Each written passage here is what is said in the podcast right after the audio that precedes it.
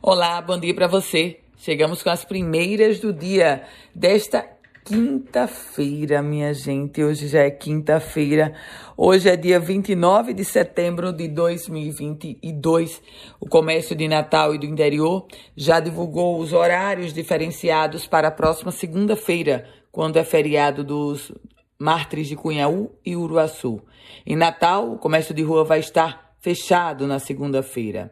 Já os shopping centers terão um horário muito semelhante ao do domingo.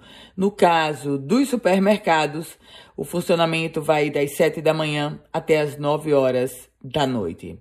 E a gente fala agora sobre atentado. O candidato a deputado estadual pelo PL, Wendel Fagner Cortez de Almeida, conhecido como Wendel Lagartista, foi alvo de uma tentativa de assassinato enquanto fazia campanha em Ceará Mirim.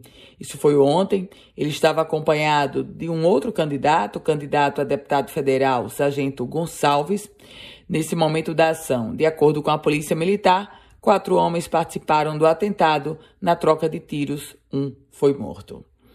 Economia com a gasolina, eu e você pagando mais caro.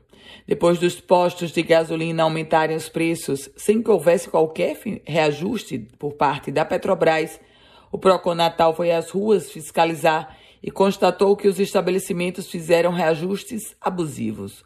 O aumento chegou a 14%, muito acima do que a Petrobras costuma aplicar. Saúde. A campanha nacional de vacinação contra a poliomielite e multivacinação vai ser encerrada amanhã e o Rio Grande do Norte está muito abaixo da meta. A meta é 95% do público vacinado. O Rio Grande do Norte tem apenas 41%. Economia no contexto de emprego. A expectativa dos órgãos envolvidos com a questão do emprego no Rio Grande do Norte é de que 6.500 vagas temporárias sejam geradas no movimento do final do ano. E agora a gente traz informações sobre Ubermoto. Quase sete meses após o lançamento do Ubermoto em Natal, o serviço que segue prestando é, atendimento à população de forma clandestina. É, as informações que a gente tem é de que há um impasse para a regulamentação desse serviço, já que uma lei municipal proíbe a operação de serviço de transporte remunerado de pessoas em veículo tipo motocicleta. A modalidade é até 50% mais barata do que o Uber Carro e tem sido usada pela população como uma alternativa ao transporte público.